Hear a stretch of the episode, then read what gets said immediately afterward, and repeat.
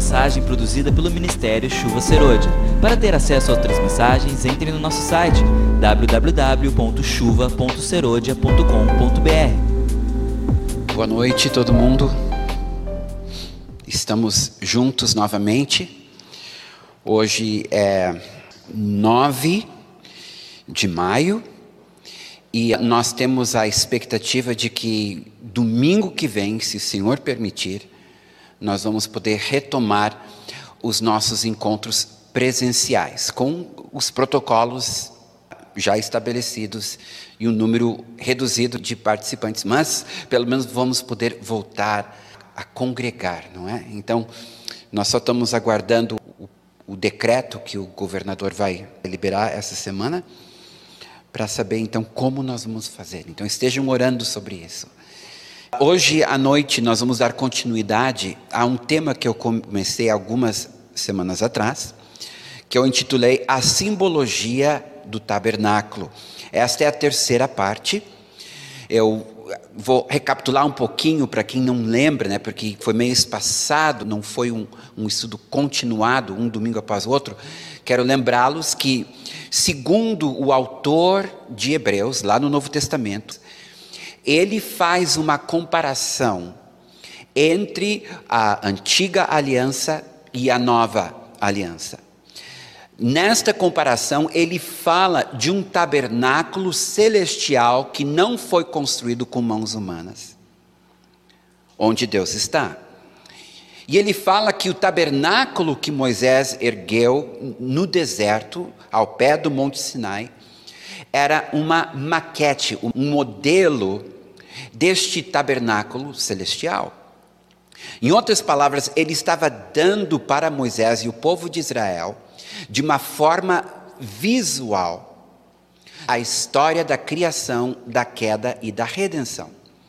Então, quando nós olhamos para o tabernáculo com o seu átrio, o santuário, que era dividido em duas partes. Tu tinha o santo lugar e depois uma cortina que separava o santo lugar do santo dos santos.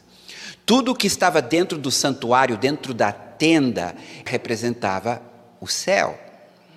Tudo que estava no átrio representava a terra.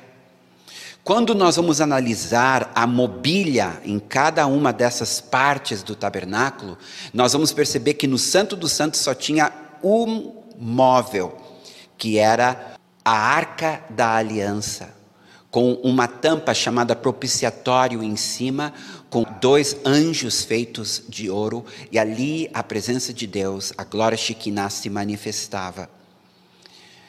Saindo do Santo dos Santos, a gente entrava então no santo lugar. Ali nós tínhamos três mobílias: nós tínhamos o altar de incenso, a mesa com os pães e a lâmpada. E nós vimos que cada um tinha uma representatividade. O altar de incenso representando a oração e o louvor, os pães representando a voz de Deus e a lâmpada representando a revelação que vem do Espírito. E este era o lugar onde os sacerdotes ministravam. Então, neste lugar havia oração, louvor, neste lugar se ouvia a voz de Deus, neste lugar havia a revelação do Espírito. Saindo para fora da tenda, agora no átrio ou no pátio, nós tínhamos duas mobílias. Primeiro, a pia, e a pia representava a palavra de Deus. Depois tu tinha o altar de sacrifícios. Nós sabemos que o altar de sacrifício representa a cruz, porque Jesus é o Cordeiro Pascual. Jesus é o Cordeiro que foi morto antes da fundação do mundo. Bem, isso nós vimos no nosso primeiro encontro. Agora, depois nós estudamos sobre a tribo de Levi. E vocês vão lembrar que Deus inicialmente ele tinha escolhido toda a nação de Israel para ser uma nação de sacerdotes, um reino de sacerdotes. Mas quando Moisés subiu ao monte para receber os dez mandamentos, demorando, ele ficou mais de 40 dias, 40 noites no monte, o povo achou que ele tivesse morrido, se perdido, Então pediram para Arão construir um bezerro, um ídolo, e chamaram aquele ídolo de Senhor, aquele que os havia tirado do Egito. Quando Moisés desce do monte e vê o povo adorando aquele ídolo, ele fica furioso, ele quebra as tábuas da lei. E a única das doze tribos que ficou do lado do Moisés foi a tribo de Levi.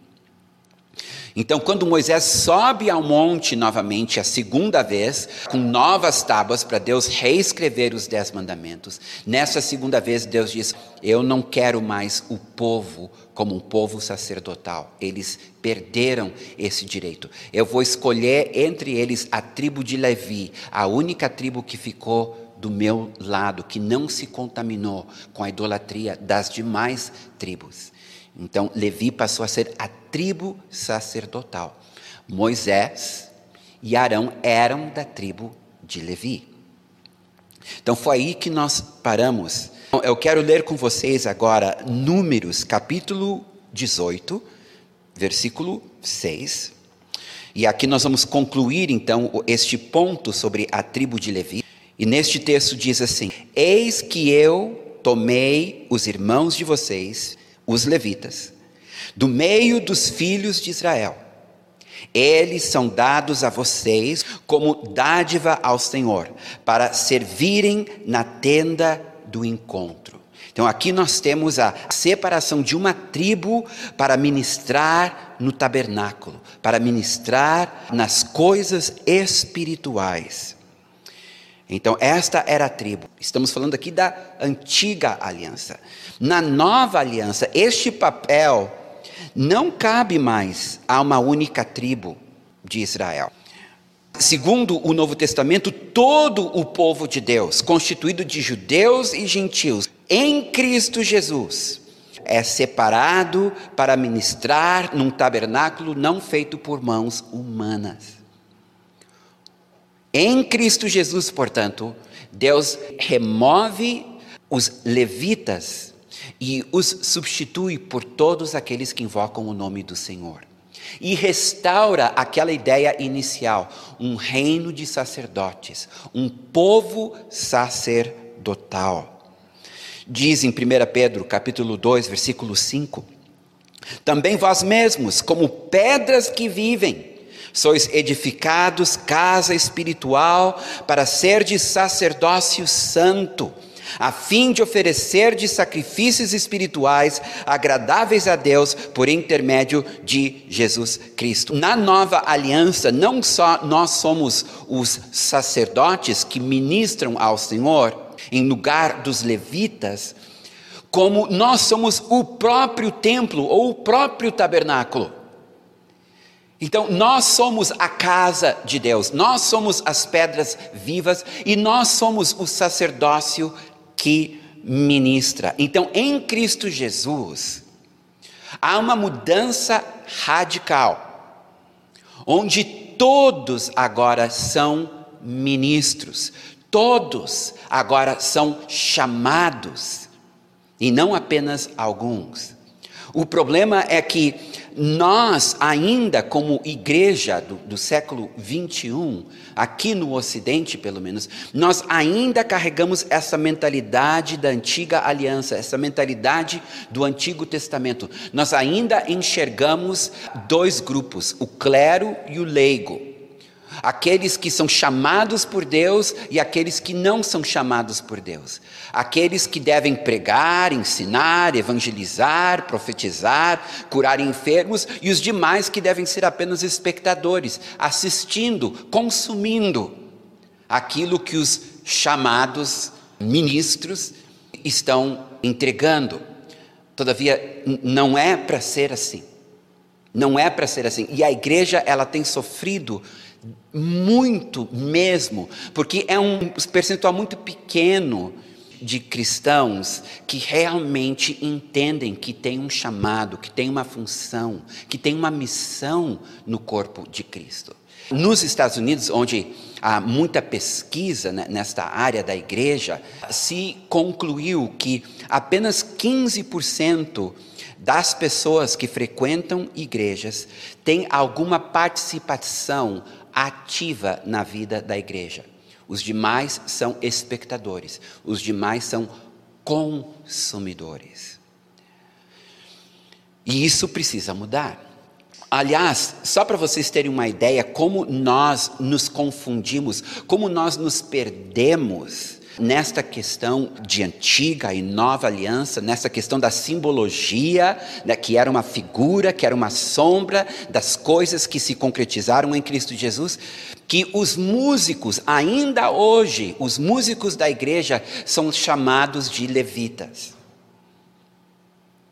Toda palavra carrega em si uma ideologia. Então, a partir do momento que tu chama músicos de levitas, simplesmente porque havia uma família dentro da família de Levi que tocava instrumentos, e tu diz, então, todo mundo que toca instrumento na igreja é um levita, como aqueles levitas do tabernáculo de Davi. O que, que nós estamos fazendo? Nós estamos misturando as coisas. Estamos misturando a figura com a concretização desta figura a sombra com a realidade. Então, ah, Wilson, é só um termo que a gente usa. Não, não é. A partir do momento que tu chama um grupo de pessoas dentro da igreja por um título como levitas, tu estás apelando para o Antigo Testamento, um modelo que não existe mais, que terminou ou foi concretizado em Cristo Jesus. E tu está criando uma elite dentro da igreja a elite dos levitas. Os músicos e os cantores, eles não são uma elite, eles são apenas mais uma função que existe no corpo de Cristo. Nós chamamos os nossos locais de culto de templos. E quando nós pensamos em sacerdócio, pensamos em pastores, evangelistas e presbíteros, e profetas e apóstolos. Estes são os sacerdotes, estes são os separados para a obra do Senhor. Estes são aqueles que têm um chamado? Não. É verdade que alguns recebem mais talentos do que outros, alguns recebem mais responsabilidade do que outros, alguns recebem mais dons do que outros, alguns têm uma abrangência de atuação, uma, uma influência maior do que outros. Pode ser que o teu chamado é ser um intercessor que ora no teu quarto, quietinho, sozinho, sem ninguém saber. Enquanto tem outro que ele é um Billy Graham, que prega para as multidões. Mas em Cristo Jesus, não depende do tamanho do teu ministério, mas do tamanho da tua fidelidade e obediência. O galardão, a recompensa é de acordo com a nossa obediência. Porque se tu é aquele que enterra o teu talento simplesmente porque é um só talento, então o Senhor vai te cobrar por, por ter enterrado, tu não vai perder tua salvação, mas tu vai perder teu galardão. Porque tu pensou, bem, eu não prego, eu não canto, tá, mas busca o Senhor para saber o que é que Ele tem para tua vida. Deus, ele quer usar a todos, ele quer dar experiência para todos. Um irmão, ele estava no avião voltando de uma conferência e ele estava lendo um livro cristão, ele não estava muito afim de conversar com ninguém. Ele tinha vindo de uma conferência, tinha conversado com muita gente, ele estava cansado e ele tinha comprado um livro nesta conferência ele queria muito ler. Então ele sentou quietinho ali, torcendo que ninguém conversasse com ele, e daí começou a ler o livro. Mas daí uma senhora do lado dele começou a gemer. E ele então pergunta para ela: qual é teu problema, minha senhora? Ela disse: eu estou com muita dor nas minhas costas, eu tenho um problema de coluna. Ele perguntou: eu posso orar por ti? Ela disse: pode. Então ele ora por ela, essa mulher cai pelo poder de Deus e levanta curada. E começa então gritar dentro do avião, de alegria. Então vem a aeromoça para saber o que tinha acontecido e ele, constrangido, disse: Olha, essa senhora ela estava com muita dor, eu orei por ela, ela foi curada e agora está pulando emocionada. Me desculpa. E a, a aeromoça ela disse: Não tem problema. Ela foi para o telefone do avião e ela disse: quem estiver com dor no corpo, alguma doença, alguma enfermidade, vem para tal ala, que tem um irmão aqui que está orando pelos enfermos. Bem, não demorou muito, uma fila enorme de pessoas querendo ser curadas, em pleno voo. Então ele começa a orar pelas pessoas no corredor e elas começam a cair pelo poder de Deus. De repente surge um homem grande dizendo: Eu posso ser teu aparador?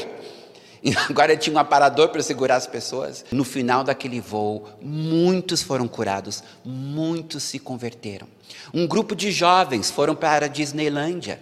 E eles estavam lá andando e pensaram: a gente podia evangelizar aqui, em vez de só aproveitar esse dia ensolarado, e vamos procurar alguém que está enfermo. Então acharam um grupo de jovens ali, e eles perguntaram se alguém nesse pequeno grupo tinha dor. E uma moça disse: Olha, eu tenho dor na minha perna já faz muito tempo. Eles perguntaram: Podemos orar por ti? Deram umas risadinhas e disseram: Ah, pode, se quiser orar, pode orar. Oraram por ela, Jesus cura a perna dela. De repente, quando eles veem uma multidão em volta deles, querendo saber o que estava acontecendo, e muitos jovens se converteram naquele dia na Disneylândia. Porque pessoas como tu e eu, pessoas normais, entenderam que nós somos um reino de sacerdotes. Nós somos chamados para ministrar em nome do Senhor, dar continuidade a seu ministério terreno. Só Jesus pôde ir para a cruz, só Jesus pôde morrer pelos nossos pecados, mas nós somos o seu corpo. Nós somos a sua igreja, nós somos agentes do reino. Jesus, ele está no céu, ao lado de Deus Pai, mas ele enviou seu espírito para que o reino pudesse avançar através de nós, cada um de nós. Então, ninguém tem o chamado de espectador ou de consumidor. Todos podem conhecer intimamente o Senhor. Todos podem ser usados, segundo Marcos 16, 16. Esses sinais seguirão aos que creem. Expulsarão demônios, falarão novas línguas, se beberem alguma coisa mortífera, não lhes fará mal, imporão as mãos sobre os enfermos e serão curados. Estes sinais seguirão aos que creem. Então, isso é para nós. Então, tem aqueles ministérios que são para dentro, que são para os cultos, e, e tem aqueles ministérios que são para fora, nosso dia a dia, mas todos são chamados. Todos são chamados. É interessante que Levi ele teve três filhos: Gerson, Coate e Mirari. Agora, quando o Senhor está organizando o tabernáculo e organizando o serviço do tabernáculo, Ele deu para cada um desses filhos uma tarefa específica. Então, para os gersonitas, Deus deu a responsabilidade de carregar a lona e as cortinas do tabernáculo. Então, sempre que eles levantavam o acampamento, eram os gersonitas que pegavam as lonas, que pegavam as cortinas e arrumavam elas para poderem viajar. Os coatitas, eles eram encarregados da mobília e utensílios sagrados do tabernáculo. Então, só eles podiam mexer e carregar. Então, eles, na hora de se moverem para outro local, eram eles que pegavam. Então, a arca da aliança, o altar de incenso, o, o candelabro, a, a, mesa com os pães, a bacia, o, o altar de sacrifícios, eles que eram responsáveis por isso. E os meraritas, eles eram responsáveis pela estrutura, pela armação do tabernáculo.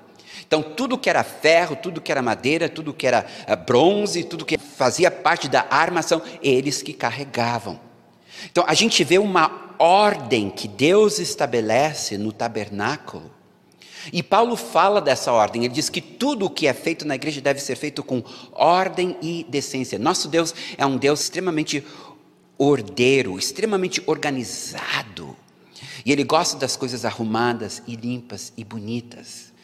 Isso não quer dizer que não pode haver movimento e tudo tem que ser solene, Pelo contrário, podemos gritar, pular e nos alegrar, mas de uma forma ordeira, seguindo a liderança da nossa igreja, da nossa congregação. Então, aqui nós temos o, o princípio da divisão de tarefas e funções, que na nova aliança são traduzidos como talentos, dons, funções e chamados individuais. Para o tabernáculo poder funcionar corretamente, para nós podermos nos mover no espírito corretamente, cada um tem que estar no seu lugar. Cada um tem que estar na sua função, cada um tem que saber o seu papel. Ora, eu não estaria falando com vocês aqui hoje, usando o YouTube, usando o Instagram, se não tivesse irmãos aqui. Hoje são irmãs, foram irmãs escaladas hoje, aqui me auxiliando. Elas estão desempenhando um papel. Não digo que esse é o único papel que elas têm, mas estão desempenhando um papel extremamente importante num tempo de pandemia. Então, por isso que eu quero dizer, nós não podemos restringir as formas como o Senhor pode nos usar mas estarmos atentos para aquilo que o Espírito de Deus desperta a nossa paixão, aquilo que nós sabemos fazer bem, aquilo que a gente entende que pode edificar, que pode acrescentar, que pode ajudar e melhorar, e usarmos o que o Senhor tem nos dado. Diz em Romanos capítulo 12, versículos 3 a 8, porque pela graça que me foi dada, digo a cada um dentre vós que não pense de si mesmo além do que convém. Antes pense com moderação, segundo a medida da fé que Deus repartiu a cada um. Porque assim como num só corpo temos muitos membros, mas nem todos os membros têm a mesma função.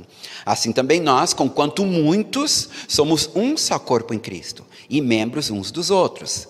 Tendo, porém, diferentes dons, segundo a graça que nos foi dada.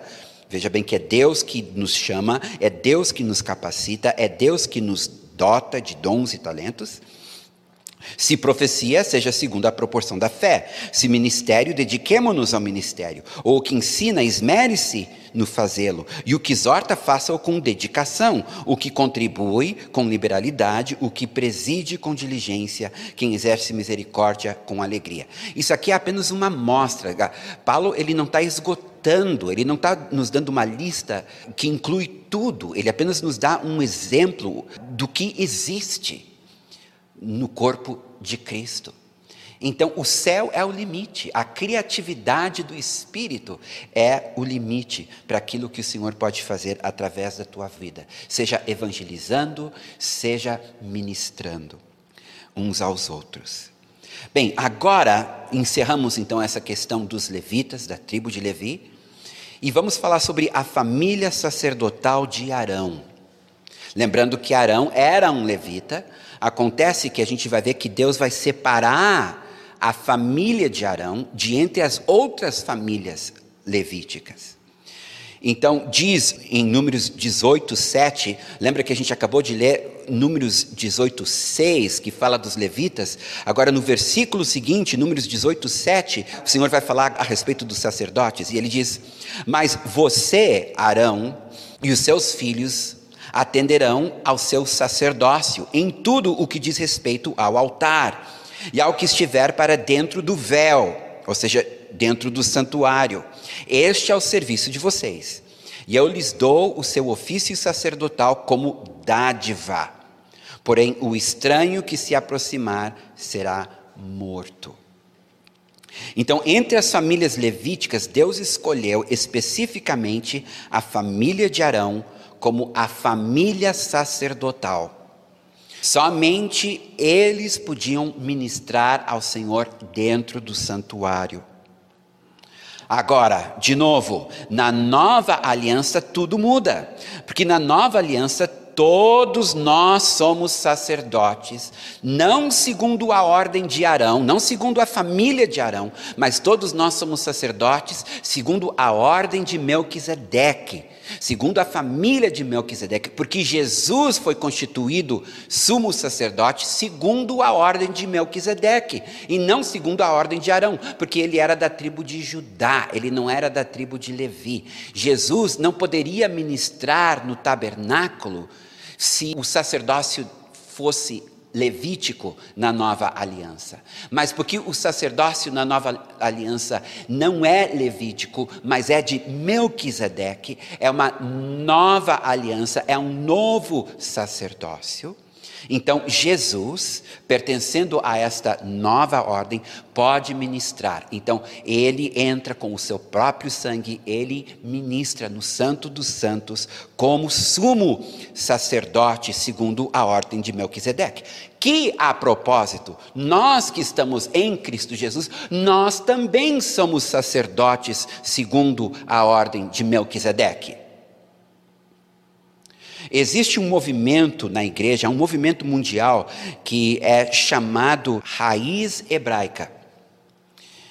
E é um movimento que surgiu nos Estados Unidos, mas que já existe aqui no Brasil e em outras partes do mundo, onde nós temos gentios, que somos nós, tentando adotar práticas judaicas e acrescentando essas práticas judaicas à nossa prática cristã. Então, estão guardando festas, estão guardando sábado, estão usando simbologia judaica.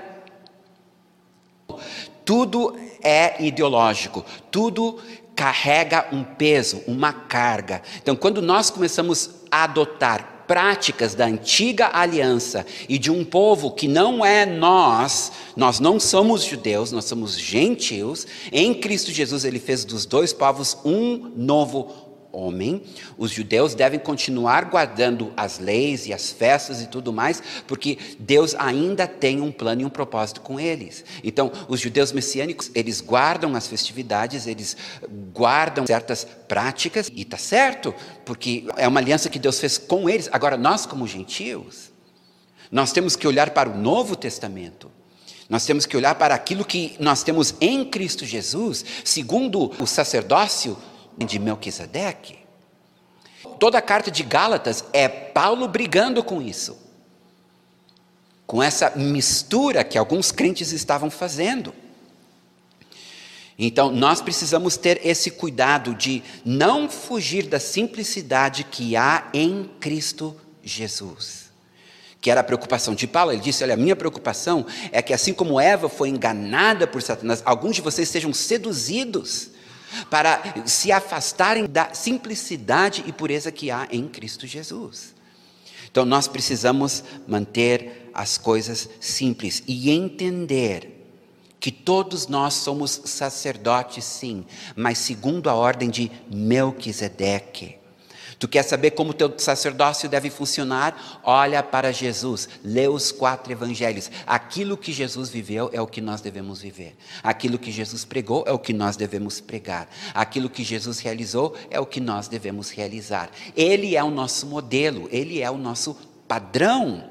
Ele nos mostra como deve ser o nosso sacerdócio, como nosso sumo sacerdote. Então diz em Hebreus capítulo 7, versículos 11 a 15: Se, portanto, a perfeição houvera sido mediante o sacerdócio levítico, pois nele baseado o povo recebeu a lei, que necessidade haveria ainda de que se levantasse outro sacerdote, segundo a ordem de Melquisedeque, e que não fosse contado segundo a ordem de Arão? Pois quando se muda o sacerdócio, necessariamente há também mudança de lei. Ou seja, nenhuma das práticas judaicas serve para a igreja. Porque aquele de quem são ditas estas coisas pertence a outra tribo, da qual ninguém prestou serviço ao altar, pois é evidente que nosso Senhor Jesus procedeu de Judá tribo a qual Moisés nunca atribuiu sacerdócio. Logo, em Cristo Jesus, esses termos nem podem ser usados entre nós, senão de forma histórica ou quando se referindo aos judeus. Mas entre nós, nós temos que ter muito cuidado, senão nós podemos, sem querer, criar uma casta, uma elite de sacerdotes, em vez de uma igreja composta de leigos cheios do Espírito Santo. Leem Efésios capítulo 4, todo ele. E vocês vão ver que a igreja ela é edificada pela participação de todos os santos. cada um exercendo o seu ministério, o seu serviço. É assim que a igreja cresce. E os ministérios de Efésios 4:11, apóstolos, profetas, evangelistas, pastores e mestres, foram dados não para governar, foram dados para equipar o corpo de Cristo, para que todo o corpo possa funcionar e trazer glória ao Senhor. Bem, vamos falar agora sobre o sumo sacerdócio. Diz em Hebreus capítulo 9, versículos 6 e 7. Ora, depois de tudo isto assim preparado, continuamente entram no primeiro tabernáculo, ou seja, no santo lugar, os sacerdotes, para realizar os serviços sagrados. Mas no segundo, que é o Santo dos Santos, o sumo sacerdote, ele sozinho, uma vez por ano, não sem sangue, que oferece por si e pelos pecados da ignorância do povo. Então, entre os descendentes de Arão, um só poderia ser sumo sacerdote, servindo de mediador entre Deus e o povo, principalmente no dia da expiação. O dia da expiação era um dia especial, onde o sumo sacerdote ele trazia sangue para dentro do Santo dos Santos, para oferecer expiação pelo pecado do povo durante o ano que se passou. Uma vez por ano, ele entrava com este sangue de um cordeiro.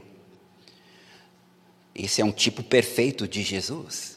Jesus é o cordeiro que foi morto antes da fundação do mundo. E quando ele foi elevado e ascendeu ao Pai, depois de ter ressuscitado, ele entra no Santo dos Santos com o seu próprio sangue. A gente lê isso no livro de Hebreus.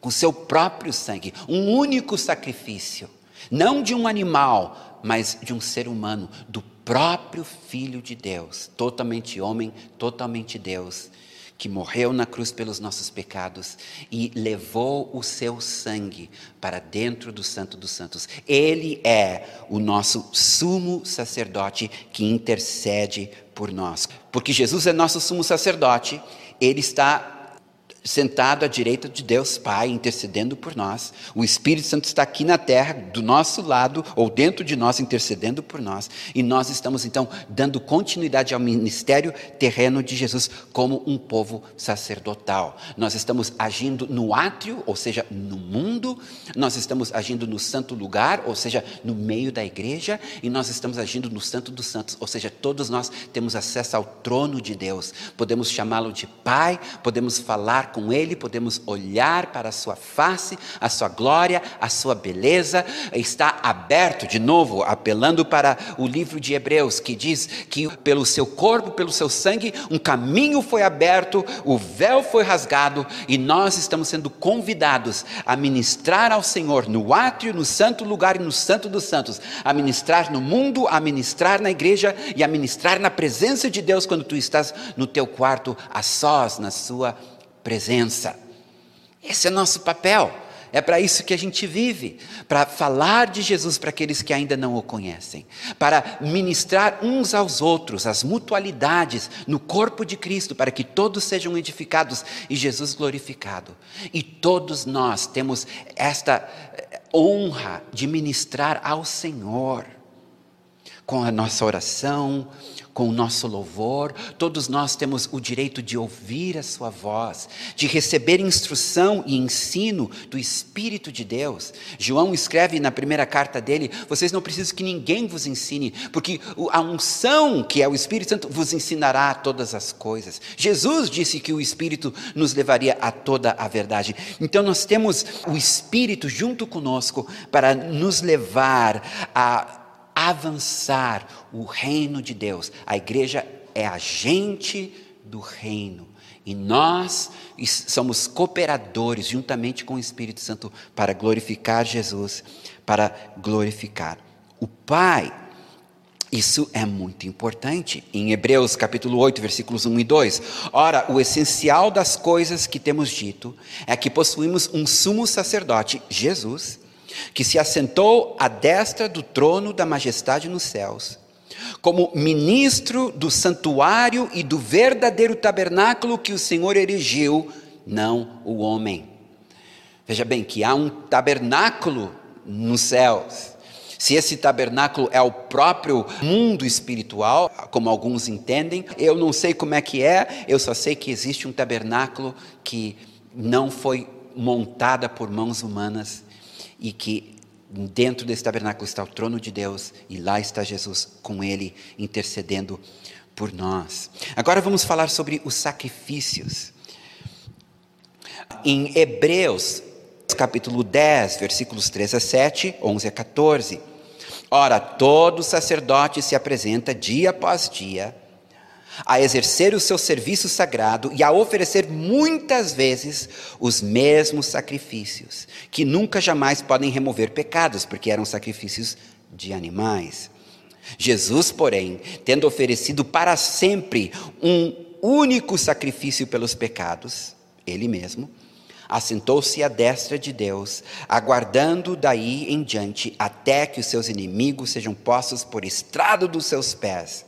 Porque com uma única oferta aperfeiçoou para sempre quantos estão sendo santificados. Aleluia. Esse é o nosso amado Jesus. No Antigo Testamento havia diversos sacrifícios, todos apontando para Jesus, o perfeito sacrifício pelos pecados. O sacrifício ou oferta, essas duas palavras são usadas como sinônimo, era o meio pelo qual o indivíduo aproximava-se de Deus. Aliás, o radical hebraico da palavra oferta significa aproximar-se.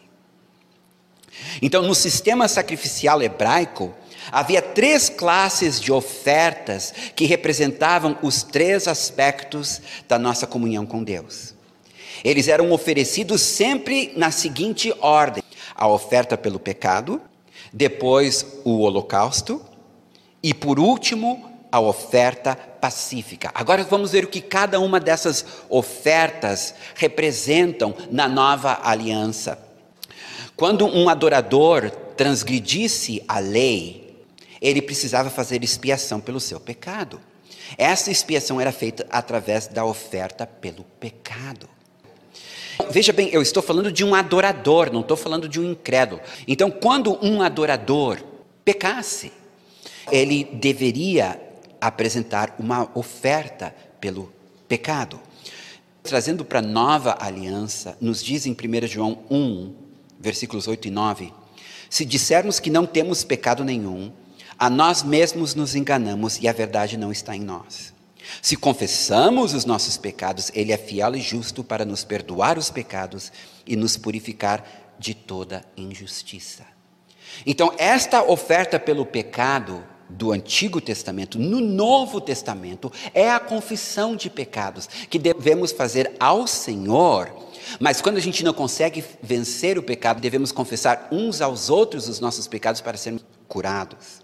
Ou seja, a confissão é muito importante no meio do povo de Deus e na nossa vida cristã. Se nós queremos ter comunhão com o Senhor, se nós queremos crescer em intimidade com Ele, nós precisamos temê-lo, nós precisamos odiar o pecado. E quando nós caímos, quando nós pecamos, nós precisamos nos arrepender e confessar. Confessar ao Senhor, ou se necessário for, a um irmão de confiança, mas nada pode ficar às ocultas, nada pode ficar em trevas ou nas sombras, porque é, são, é, são nesses lugares que os demônios atuam. Então tudo tem que ser trazido para a luz. Jesus está na luz. Então a, 1 João fala sobre isso, que se nós andamos na luz, então nós temos comunhão com o Senhor e uns com os outros, mas se nós andamos em trevas, então nós vamos tropeçar. Então, a oferta pelo pecado na nova aliança é a confissão que nós devemos fazer dos nossos pecados, porque nós somos falhos. E eu lamento muito que na nossa geração a confissão não é uma prática. Nisto, a Igreja Católica até ganha de nós, porque pelo menos eles têm o, o confessionário onde vão lá e falam para o padre as coisas mais ocultas do seu coração, sabendo que o Padre vai guardar segredo. E como nós precisamos isso no meio da igreja, como precisamos pessoas em quem nós podemos confiar, pessoas que não vão divulgar os nossos segredos, que não vão nos trair, mas que vão nos ouvir, que vão orar conosco, que vão interceder por nós. Nós precisamos ser uma igreja que pratica o arrependimento e a confissão, para que possamos sempre andar na luz e andar livres. Bem, depois da oferta pelo pecado, vinha o holocausto. Então, expiado o pecado, o adorador se consagrava ao Senhor através do holocausto. No holocausto, todo o sacrifício era queimado, não sobrava nada. Na oferta pelo pecado, alguma coisa sobrava e era dado para os sacerdotes, mas no holocausto não sobrava nada. Tudo era queimado. E o significado do holocausto era consagração. E olha o que diz Romanos capítulo 12, versículos 1 a 2, pegando então este sacrifício da antiga aliança e trazendo para a nova aliança, e vamos ver qual é o seu paralelo. Em Romanos 12, versículos 1 e 2 diz assim: Rogo-vos, pois, irmãos, pelas misericórdias de Deus, que apresenteis o vosso corpo por sacrifício vivo, santo e agradável a Deus, que é o vosso culto racional. E não vos conformeis com este século, mas transformai-vos pela renovação da vossa mente, para que experimenteis qual seja a boa, agradável e perfeita vontade de Deus. Queridos, esta questão da consagração, de se entregar ao Senhor 100%, não 99%. Porque aquele 1% que tu não entrega para o Senhor é aquele 1% que vai te impedir de experimentar a plenitude da sua graça, da sua glória e do seu amor. Não podemos andar em pecado, precisamos nos arrepender e confessar, mas também precisamos nos consagrar, nos dedicar cada vez mais ao Senhor, estar disposto a carregar a nossa cruz e, se necessário for, morrer por amor a Ele. Esta consagração, este sacrifício, só que é um sacrifício vivo, tu não vai te matar, mas tu te considera um holocausto. Este é o culto racional. Não adianta a gente vir no culto domingo, ou no nosso PG, ou no nosso discipulado, e cantar, e louvar, e fazer de conta que está tudo bem, quando na verdade a gente sabe que o nosso coração está dividido. Quando a riqueza compete com o Senhor. Jesus disse: quem amar mais seu pai, sua mãe, sua esposa, seu filho, a si mesmo, do que a mim, não pode ser meu discípulo. Então, existe a necessidade desta entrega total, da negação do eu. Não se fala mais na negação do eu. Eu não lembro a última vez que eu ouvi alguém pregar sobre negar o eu. Nós estamos tão cheios do eu, tão cheios dos nossos direitos, uma arrogância espiritual, e não estamos dispostos a sofrer dano, a perder. A gente sempre tem que ganhar. E isso tem que mudar. Nós precisamos estar dispostos a negar a nós mesmos. Se ofender com Deus significa que o eu está no trono. Se ofender com teu irmão significa que o eu está no trono. Se tu não é capaz de perdoar o teu irmão, o eu está no trono. Se tu continua com certo pecado ou com certa atividade que tu sabe que está te afastando do Senhor, de repente até uma atividade legítima, não é um pecado, mas esta atividade está te afastando do Senhor. Então está na hora de negar a si mesmo, abrir mão daquilo. Qualquer coisa que nos afasta do Senhor, a consagração, a dedicação. Por isso que a gente ora, por isso que a gente lê a Bíblia, por isso que a gente jejua, por isso que a gente congrega, por isso que a gente está em PG, por isso que a gente está em discipulado, por isso que a gente ministra ao Senhor através do louvor. Tudo isso são práticas de uma pessoa consagrada ao Senhor. Agora, se tu passa muito mais tempo nas coisas deste mundo, e não tem tempo para orar, para ler a palavra de Deus, para louvar o seu nome, para estar com os irmãos, para participar de um PG, de um discipulado, para estar nos cultos, então significa que tem alguma coisa competindo com o Senhor no teu coração. E a gente tem que dizer, Senhor, som do meu coração e vê se há em mim algum caminho mau. Porque a segunda oferta é o holocausto, essa entrega total, para que nós possamos experimentar a boa, perfeita e agradável vontade de Deus. Não adianta eu dizer, Senhor, qual é a tua vontade para a minha vida se tu está vivendo para ti. É quando tu decide, eu quero viver para ti, Senhor, qual é a tua vontade para a minha vida? Agora sim. Agora o Senhor pode te dizer qual é a vontade dele para a tua vida, porque tu queres viver para ele. Bem, a terceira oferta, que vem em seguida, é chamada oferta pacífica.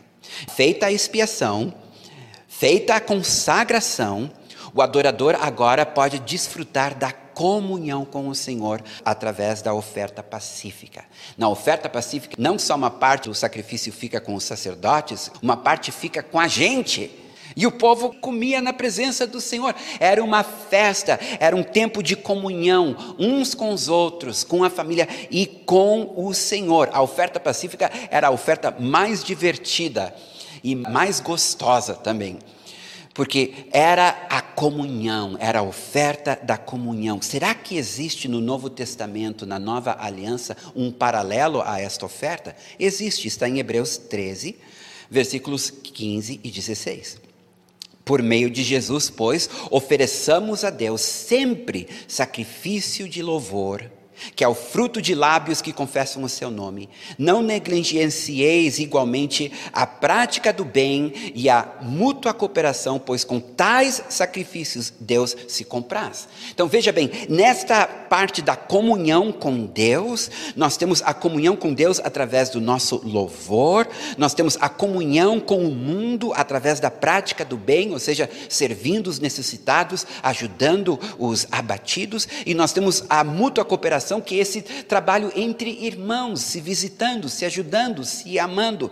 Então nós temos essa comunhão vertical e horizontal com o Pai, com a igreja, com o mundo, e isso para Deus é um aroma agradável.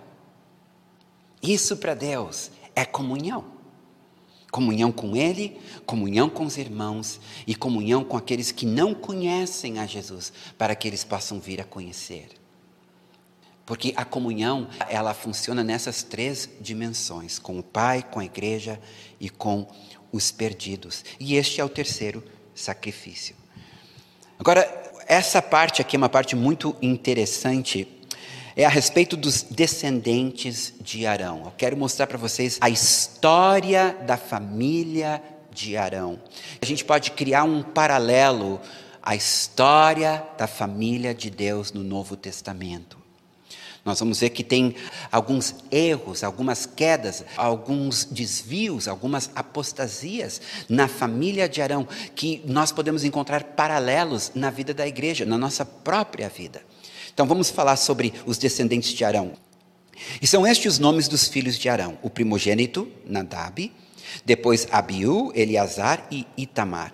Mas Nadab e Abiú morreram diante do Senhor quando ofereceram fogo estranho ao Senhor no deserto do Sinai. E não tiveram filhos. Assim, Eleazar e Itamar oficiavam como sacerdotes na presença de Arão, seu pai. Então, Arão ele teve quatro filhos, certo? Nadab e Abiú, Eleazar, ou Eliezer, não sei como é que se pronuncia, e Itamar. Nadab e Abiú morreram a oferecer fogo estranho. O que, que aconteceu? Muitos teólogos acreditam que eles se embebedaram e entraram num horário que não era para entrar com seus incensários, sem respeitar o protocolo celestial, sem respeitar a economia do reino. Nós não podemos fazer igreja de qualquer jeito, queridos. Nós não podemos servir o Senhor de qualquer jeito. Existe uma forma de servir o Senhor. Nós precisamos entender que o Espírito Santo é quem preside a igreja, o Espírito Santo é quem guia as nossas vidas. Nós temos obras que nos foram preparadas de antemão para que andássemos nelas, está em Efésios 2. Ou seja, não adianta tu ir para a África porque tu está afim de evangelizar, ser missionário na África, se Deus está te chamando para ser um empresário em Porto Alegre e ganhar outros empresários para Jesus.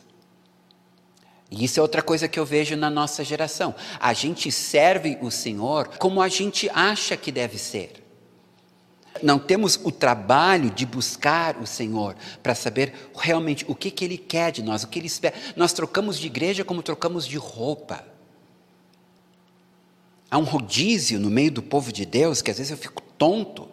Encontro pessoas que eu conheço há anos em tudo que é lugar, andando de um lugar para outro, só um pouquinho. Tu não pode acampar num lugar que Deus não te chamou, e tu não pode levantar acampamento de um lugar que Deus não mandou tu sair. Isso vale não só para a igreja, isso vale para trabalho, isso vale para estudo, isso vale para tudo em nossas vidas. Davi não fazia nada sem consultar o Senhor. E Nadab e Abiú acharam que podiam servir o Senhor de qualquer forma, usar os dons e talentos que eles tinham de qualquer forma. E Deus disse: Isso é fogo estranho. E Deus não aceitou. E eles morreram. Ficaram só dois: Eleazar e Itamar. Eleazar, agora o mais velho, e Itamar, o mais novo, os sobreviventes. Agora, tem um incidente que vai acontecer que é muito interessante com o filho de Eleazar, chamado Finéias. No Salmo 106, versículos 30 e 31, diz assim a respeito de Finéias, filho de Eleazar. Então se levantou Finéias e executou o juízo, e a peste cessou. Isso lhe foi atribuído como justiça de geração em geração para sempre. Balaão tinha sido contratado pelos Moabitas e os Medianitas para amaldiçoar Israel. Deus não deixou. Então Balaão ele deu uma sugestão para o rei dos Moabitas. Ele disse: pega as mulheres medianitas, que são bem bonitas, e as mulheres moabitas, coloca elas para seduzirem os homens, e daí faz com que elas levem eles a adorarem Baal pior, que era o deus dos moabitas. Pois, gente, deu certo. Deu certo. E o povo começou a se desviar do Senhor. Deus ficou furioso, mandou uma praga no meio e Deus disse para Moisés: mata todos os anciões. E quando Moisés estava para dar a ordem para que isto fosse feita, de repente chega um príncipe da tribo de Simeão. E ele entra com uma princesa dos Moabitas. E ele vai para a tenda dele. Enquanto todo mundo está chorando e clamando, ele, eu acho que veio de fora, não entendia o que estava acontecendo. Feliz da vida com a, com a guria, estava indo para a tenda dele para ter relações com ela. Passa na frente de Moisés. Finéias vê aquilo, fica furioso, pega uma lança, atravessa dentro da tenda os dois. E quando ele faz isso, a praga cessa. Porque Deus diz dele o seguinte, Números 25. Vendo isso, Finéias, filho de Eleazar, o filho de Arão, o sacerdote, levantou-se do meio da congregação e, pegando uma lança, foi após o homem israelita até o interior da tenda e os atravessou ao homem israelita e à mulher, ambos pelo ventre. Então a praga cessou de sobre os filhos de Israel. Os que morreram da praga foram 24 mil pessoas. Então disse o Senhor a Moisés: Finéias, filho de Eleazar, filho de Arão, o sacerdote, desviou a minha ira de sobre os filhos de Israel, de sorte que no meu zelo não consumi os filhos de Israel. Portanto, dize: Eis que lhe dou a minha aliança de paz. E ele e a sua descendência depois dele terão a aliança do sacerdócio perpétuo, porquanto teve zelo pelo seu Deus e fez expiação pelos filhos de Israel. Agora, escuta o que eu vou ler agora. O nome do israelita que foi morto, morto com a medianita, era Zinri, filho de Salu, príncipe da casa paterna dos simeonitas. É bem provável que a tribo de Simeão esteve profundamente implicada nesta transgressão. E que aqueles que pereceram durante esta praga, a maioria deles eram da tribo de Simeão. Vocês sabem por quê? Porque quando um novo censo é feito, a tribo de Simeão é contada pela metade. Todos estão em 40 mil, 50 mil, a tribo de Simeão, 25 mil. A tribo, ao invés de, de, crescer, ela diminuiu. Então, muitos teólogos acreditam que foi a tribo de Simeão a que mais aderiu à idolatria. Agora, vocês vão lembrar o que eu falei no nosso último encontro, parte 2, que Levi e Simeão eram irmãos e que eles tinham matado uma cidade inteira por causa da irmã deles, Diná, que tinha sido violentada, e que Jacó tinha amaldiçoado os dois, que os dois seriam absorvidos pelas demais tribos, e que Levi, quando ele ficou do lado de Moisés, os levitas ficaram do lado de Moisés, aquela maldição foi cancelada na vida dos levitas. Simeão, que poderia ter feito algo semelhante durante essa ocasião, não, ele ficou do lado dos idólatras. E a maldição dele, que estava sobre a vida dele e da sua tribo, se cumpriu. Ele foi absorvido pela tribo de Judá, se perdeu a tribo de Simeão. E aqui tem uma lição muito importante para todos nós aqui. Não importa a tua história familiar. Eu sei que tem alguns de vocês que têm uma história familiar terrível. Seus pais foram terríveis. Alguns até tiveram pais meio loucos. Uma criação muito má, muito difícil. Alguns criados sem pai, outros sem mãe. Alguns criados pelos avós porque os pais não quiseram. Alguns maltratados, alguns abusados. Às vezes vem de uma família tão doente, de geração em geração, que é, é uma bagunça a família. É uma bagunça, envolvido com espiritismo, envolvido com feitiçaria, envolvido com macumba, e, e tu pensa assim: meu Deus, como é que eu vou me livrar de, dessa bagagem que eu carrego? E tu vê na tua vida é, que essa bagagem está tendo reflexos, tu não consegue vencer na vida, tu tem lutas, dificuldades, e parece que certos pecados que tinham nos teus antepassados, nos pais, avós, estão se repetindo na tua vida. Deixa eu te dizer uma coisa. Tu pode mudar a tua história. Tu podes fazer como Levi fez, ou a tribo de Levi fez, ou tu podes fazer como Abraão fez, que deixou sua terra, sua parentela, a casa de seu pai para seguir o Senhor e ser abençoado. Não importa a tua história, de onde tu veio, quem são teus ascendentes. Não importa quão podre a tua vida foi antes de tu conhecer Jesus. A Bíblia diz que quando nós nos convertemos, nos tornamos novas criaturas. Tudo se faz novo. Tu pode ser o começo de uma nova linhagem espiritual, abençoada por Deus. Então, não olha para a tua família, não olha de onde tu veio, não olha para o tipo de vida que tu levaste, mas olha para quem tu és em Cristo Jesus agora e toma posse da tua herança e começa uma nova linhagem a partir de ti, abençoando a ti, teus filhos, os filhos dos teus filhos, até mil gerações. Os levitas entenderam isso, os simianitas não. Eu achei muito importante e o nosso tempo acabou. Esta é uma mensagem produzida pelo Ministério Chuva Serodia. Para ter acesso a outras mensagens, entre no nosso site www.chuva.serodia.com.br